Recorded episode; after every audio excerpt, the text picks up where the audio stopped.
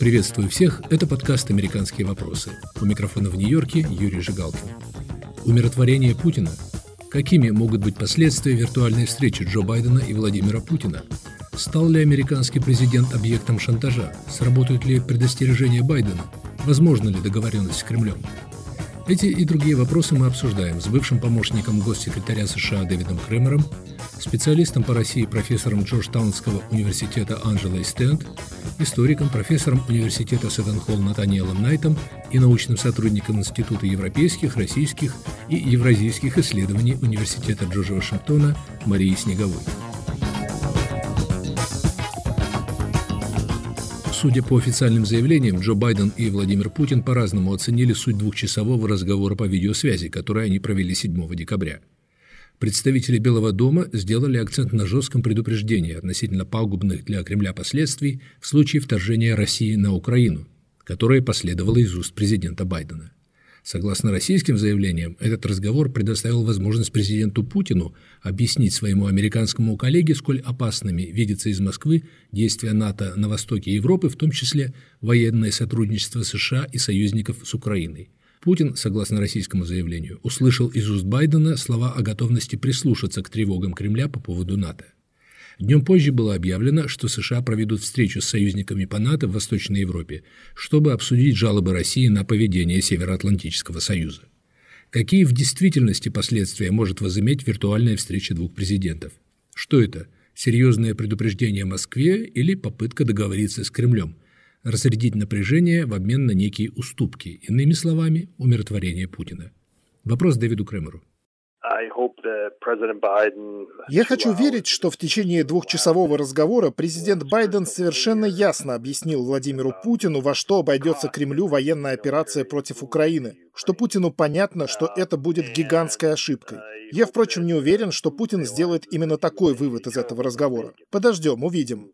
Между тем, есть все указания на то, что Соединенные Штаты вместе с европейскими союзниками движутся в направлении договоренности о пакете санкций, которые будут реально болезненными для Владимира Путина. Сейчас необходимо донести до сведения Кремля, что эти санкции будут пущены в дело моментально в случае начала российской операции против Украины. Не будет никакого промедления, многомесячного обсуждения и подготовки санкций. Дэвид Кремер, помнится, в июне президента Байдена критиковали за организацию саммита с президентом Путиным. Критики тогда говорили, что Байден поддерживает таким образом престиж Путина, ничего не получая взамен. Сейчас ситуация похожая, и Джо Байден опять идет на переговоры с Путиным, которые не принесли, насколько можно судить, никаких явных результатов.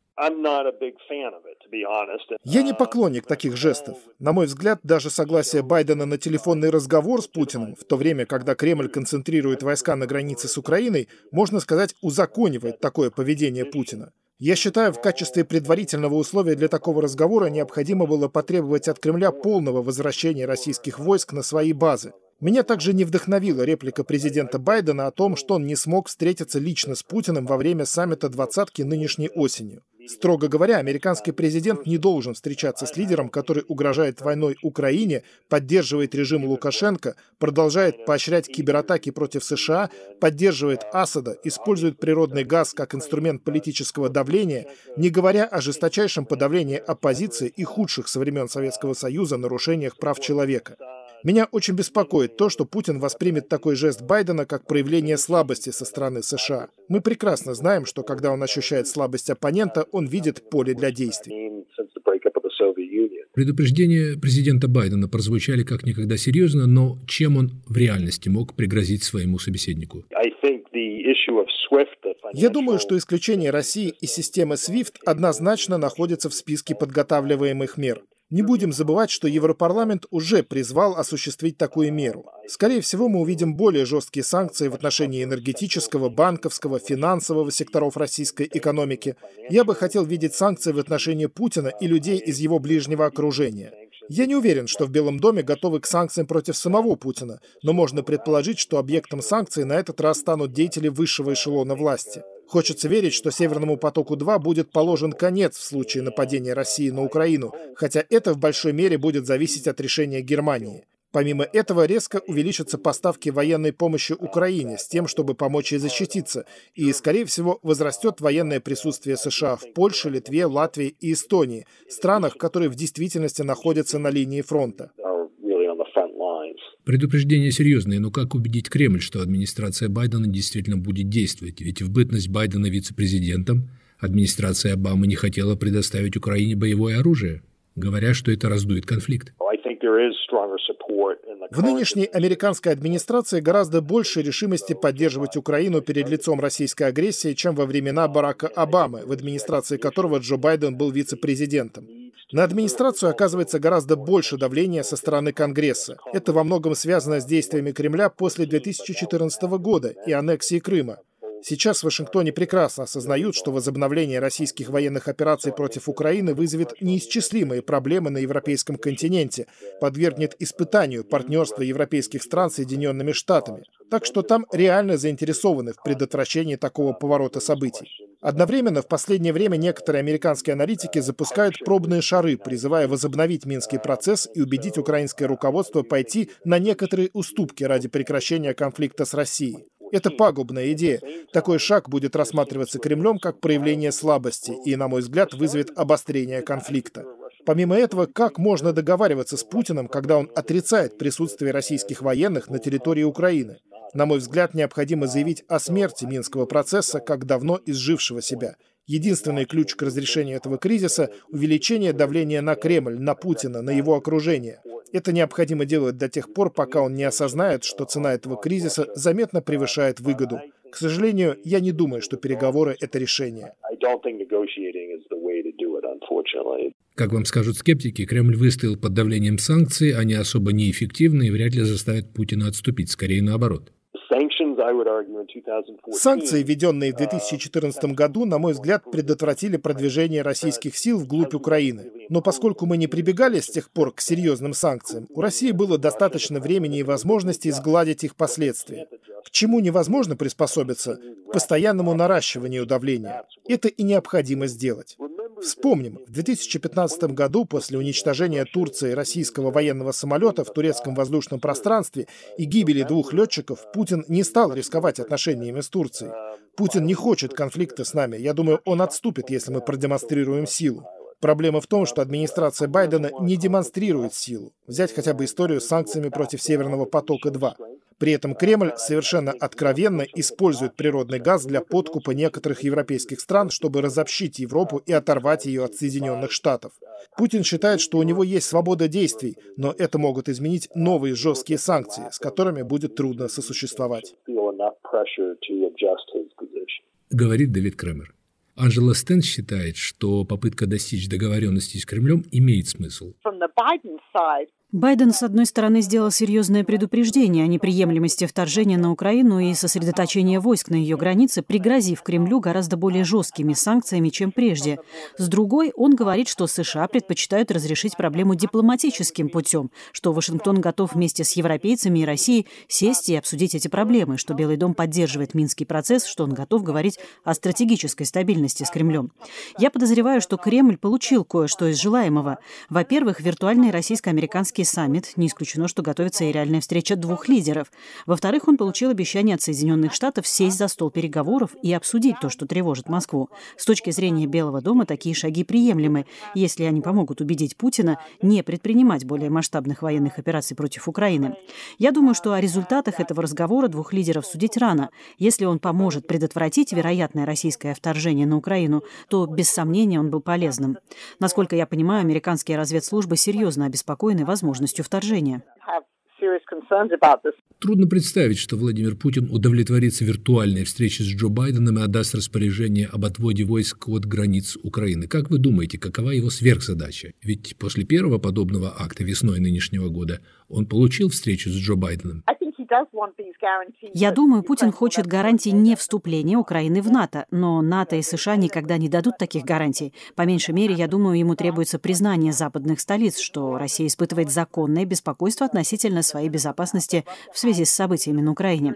И ему, конечно же, хочется добиться прекращения военной поддержки Украины Соединенными Штатами и странами НАТО.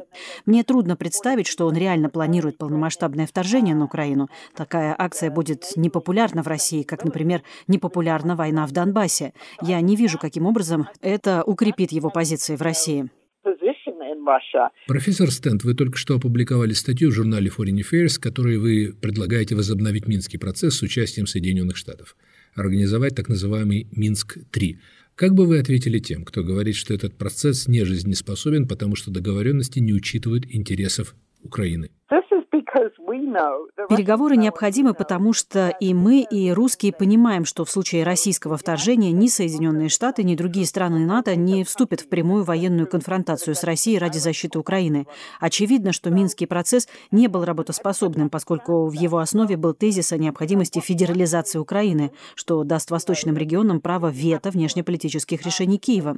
Но если Соединенные Штаты станут полноправным участником так называемого нормандского формата, наряду с Россией, Украиной, Франции и Германии, то появится возможность заново оценить ситуацию, в которой мы оказались, и понять, существует ли лучший путь разрешения этого конфликта. Я не знаю, приведут ли подобные усилия к успеху, но если Россия реально заинтересована в поиске решения, такие переговоры помогут разрядить обстановку, но они могут начаться только при условии отвода российских войск от границ Украины. Говорила Анджела Стенд. Профессор Найт, вот у нас наметились две точки зрения. Давить на Кремль и договариваться. Вы на чьей стороне? Я думаю, что нужен, по вашему счету. Мне кажется, самое опасное в этом ситуации, это когда нет никаких контактов, нет разговоров.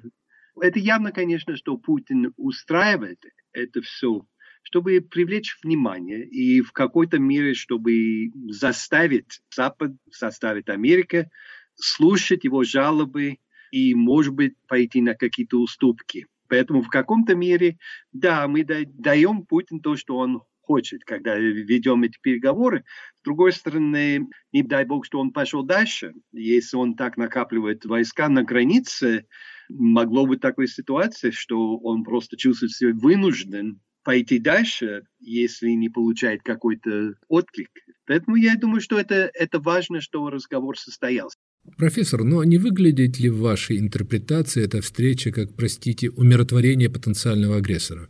Как раз вот эта задача Байдена, и он, по-моему, очень сознательно понял это, чтобы не падать в такую ловушку, и чтобы дать достаточно твердый, решительный отпор и дать Путин понять, что если он нападает на Украину, тогда будет э, сильные последствия. И это намного дальше, чем э, то, что было в 2014 году. И это была его задача. Поэтому, кроме того, что угрожать прямо военное вмешательство, трудно представить, что он мог бы еще делать. Мы вернемся к разговору с Натаниэлом Найтом и Марией Снеговой. Оставайтесь с нами. Привет, я журналист «Радио Свобода» Александр Гостев, который побывал почти в 70 странах. Там везде и всегда происходят интереснейшие события, влияющие и на нас с вами. Как именно? Об этом подкаст «Атлас мира». Я делаю его вместе с моим коллегой Ярославом Шимовым, знатоком Европы. Слушайте и подписывайтесь в агрегаторах подкастов в Apple, Google, Spotify и в других приложениях.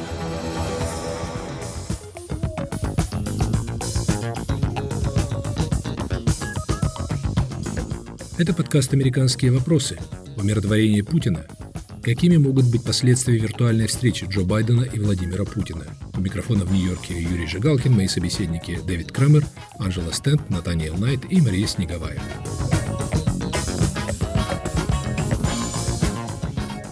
Почему Владимир Путин должен верить в серьезность этих предупреждений? Ведь на саммите в июне – Байден пригрозил ему наказаниями за кибератаки на США, после чего эти атаки продолжались и продолжаются. Ведь санкции существуют. Они есть, когда были военные действия в 2014 году, они наложили эти санкции. То есть а, уже доказано, что Америка способна принимать санкции против, России. Это не воображение. Поэтому нет причины не верить в этом. Профессор Найт, по следам разговора с Путиным Байден объявил о готовности обсудить с союзниками опасения Кремля по поводу действий НАТО. Но ведь действия НАТО – это ответ на действия России. Да, российский президент может испытывать искреннее недоверие к НАТО, но требование к Североатлантическому союзу отказаться от права на оборону выглядит несколько абсурдным, не так ли? Здесь достаточно тонкий психологический момент. То, что толкает Путин, мне кажется, это такое глубокое чувство обиды которое в нем лежит. Вот, начиная вплоть в 90-е годы, может быть, даже раньше, это чувство, что Запад вел себя несправедливо к отношению в России, Запад обманул Россию, Запад издевается на России, это в него очень глубоко сидит. И Украина – это вот э, как самая больная точка. Это, вот такое исторически несправедливость, что вот э, Запад как-то отделил Украину от России. То, что Украина сейчас включена как бы в союз Западе против России, для Путина, мне кажется, важно высказаться, вот просто свой пар пустить. Ну, ну, пускай свой пар пустит. Это только слова. Если он чувствует себя лучше психологически, то, что он, он сказал это и дал Байдену понять, если он так чувствует себя, ну, пускай передают эти мысли. Мне кажется, самое сложное у Байдена дать знать, что он слышал, что он понял, но не дать знать, что он согласен с этим. Это такой тонкий момент, но мне кажется, он не попал в эту как бы ловушку, слишком далеко пошел, уступки. Э, высказывание своей позиции это, – это часть любого переговора, и это неизбежно. Но если вы правы, то этот кризис вокруг Украины разрешить невозможно, поскольку тут требуется вмешательство не политика, а специалиста другого профиля. Психиатр бы сказал иногда вот по Фрейду, что самое главное – это лежать на диван и высказывать свою боль. И вот сам процесс высказывания иногда начинает процесс лечения. Поэтому я думаю, что это, здесь, здесь тоже немножко такой момент, что просто вот это, это сам процесс передачи позиции и мнения, это имеет какое-то положительное воздействие. Натаниэл Найт, в Вашингтоне есть немало критиков, кто говорит, что администрация Байдена не ведет себя достаточно жестко по отношению к Кремлю, взять хотя бы решение не подвергать санкциям оператора газопровода «Северный поток-2». Вы верите в заявление представителей Белого дома, что в случае российского нападения на Украину она пойдет дальше, чем уже пошла? Можно представить так. Байден сейчас достаточно слабой позиции в домашней политике. Его рейтинг низкий, и есть такие упорные слухи или версии, что он не справляется с задачей, что он слишком старый, он не соображает высказать такой позиции, если он не показывает, что он может это выполнить, тогда он еще усиливает вот это э, впечатление слабости. Ему нужно доказать, что он владеет ситуацией, что он твердый, решительный лидер. Это такой имидж, который он хочет э, показать миру и показать э, американцам самое главное. И поэтому трудно представить, что в случае, если начал полномасштабное нападение на Украину, что он мог в этом случае бездействовать. Судя по комментариям в прессе, большинство американских аналитиков считает, что стягивая войска к границам Украины, Путин пытается добиться неких уступок от западных столиц Киева, что это политический маневр. Как вы думаете, что может заставить его пойти на вторжение? Надо действовать осторожно. Надо быть осторожным, чтобы не провоцировать. И самое явное, что Путин плохо реагирует на нажим. Очень плохо реагирует, когда думает, что его заставляет. Важно оставить ему выход, способ как-то сохранить свое лицо, чтобы он может разрядить ситуацию и не чувствовать, что он как-то опозорился, что его мужской честь ущемлена. Поэтому, мне кажется, надо держать баланс. С одной стороны, твердая позиция, но не так далеко, что это будет иметь обратное воздействие. Профессор Найт, как вы думаете, какой подход требуется в отношениях с Владимиром Путиным? Дэвид Кремер считает, что Путин отвечает только на жесткое давление, поскольку любой признак слабости он воспринимает как призыв к действию. А Анджела Стенд говорит, что нужно еще раз попробовать с ним договориться. Мне кажется, из опыта 2014 года что у нее есть такая красная линия, если украинцы начинают победить над э, силами Донбассе и Луганской области. И если видно, что провалится вот это движение, тогда, мне кажется, Путин будет наступать. Может быть, не напрямую, вот какие-то загадочные люди, войска появляются непонятно откуда, хотя всем видно, это, это то, что было в 2014 году. Кроме этого, ну, я не знаю, может быть, если какое-то широкое применение, а, какой-то вот новый вид оружия, а, это тоже может принимать. Вопрос о НАТО а, важно здесь. И если Запад открыто принимает Украину в НАТО, тогда это может быть такой провоцирующий момент. Я не уверен, но это возможно. Это был Натаниэл Найт. Мария Снеговая, как вы трактуете этот разговор Путина и Байдена? Можно сказать, что Кремль сформулируем драматически, шантажирует угрозой вторжения на Украину. И Лукашенко, и Путин а, используют а, вот это представление о международных отношениях да, у западных лидеров для того, чтобы продавить тех, на какие-то уступки. Ну, первая уступка – это переговоры. То есть Путин просто там с 15 года, с войны в Сирии, использует эту тактику, заставляя просто Запад э, идти и разговаривать с ним, несмотря на то, что в результате вот войны с Украиной Россия была исключена из э, G8 и так далее. И как мы видим, это успешно работает.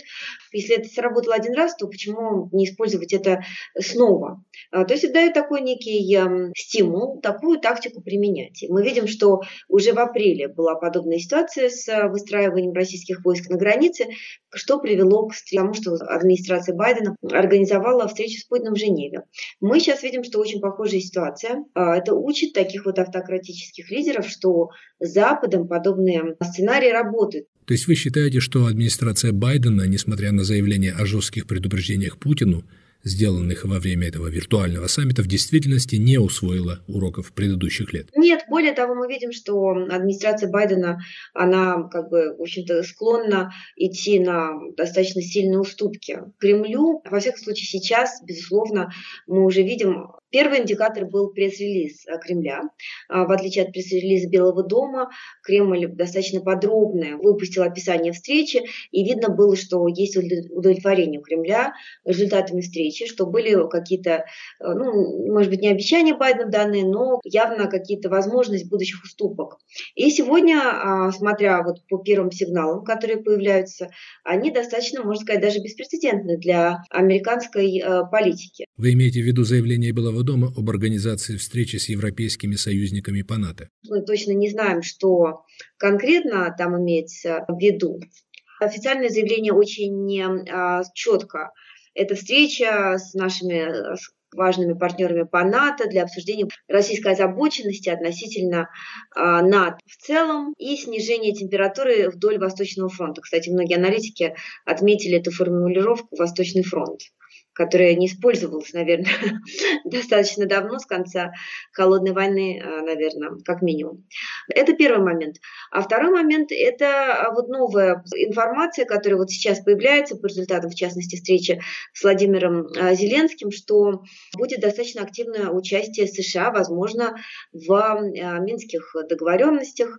Во всяком случае, США увеличит свою роль в этом вопросе, то есть нормандский формат, он не предполагает участие США, а, но теперь вот появляется новость, в частности, Associated Press а, писала, что США, вероятно, будет оказывать давление на Киев, чтобы тот официально уступил часть автономии Донбассу. То есть побудить Киев принять в некоторой степени реальное положение дел на востоке Украины, но опять же, это достаточно серьезная подвижка, и, конечно, это выглядит как некая уступка Путину. Но ради эксперимента, Мария, почему бы не попробовать начать новый процесс урегулирования, на этот раз с участием Соединенных Штатов – на новых условиях, как предлагает, например, Анджела Стенд. Но дело в том, что, как я э, писала в своей недавней статье в National Interest, у а, Кремля постоянно сдвигаются красные линии. То есть ему же де-факто уже понятно, что Украина в ближайшее время не будет э, членом НАТО, да, что Запад боится этого как огня.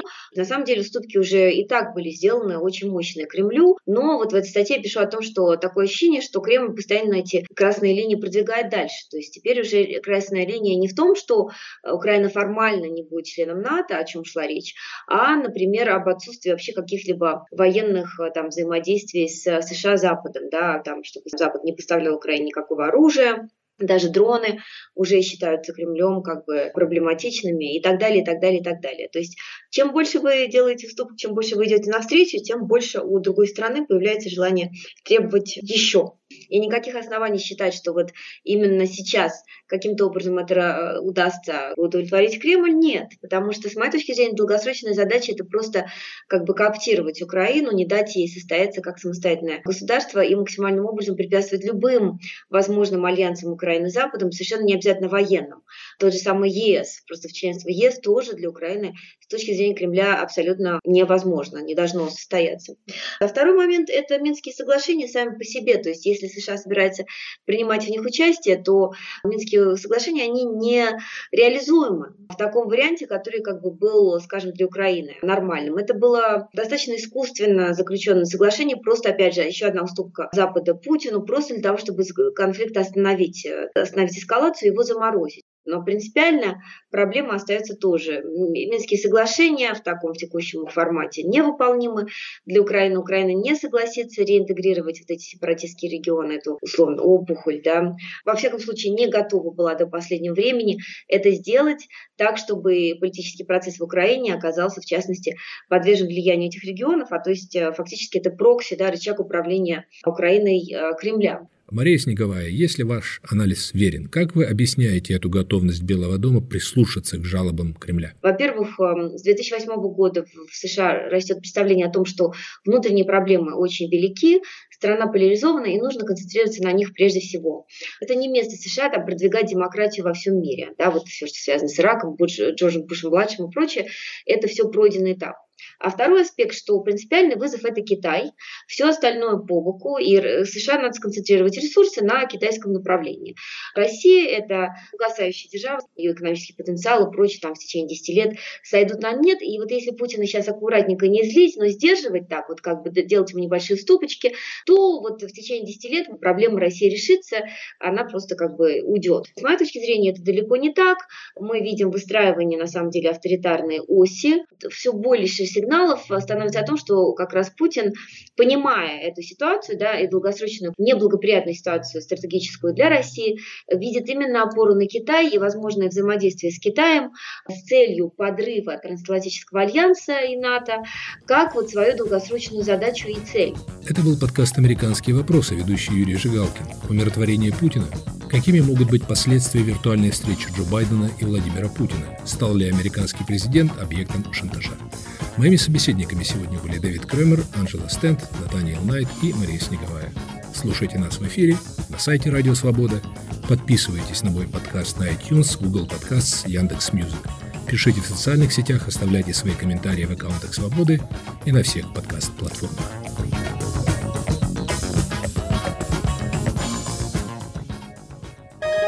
Студия подкастов «Радио Свобода».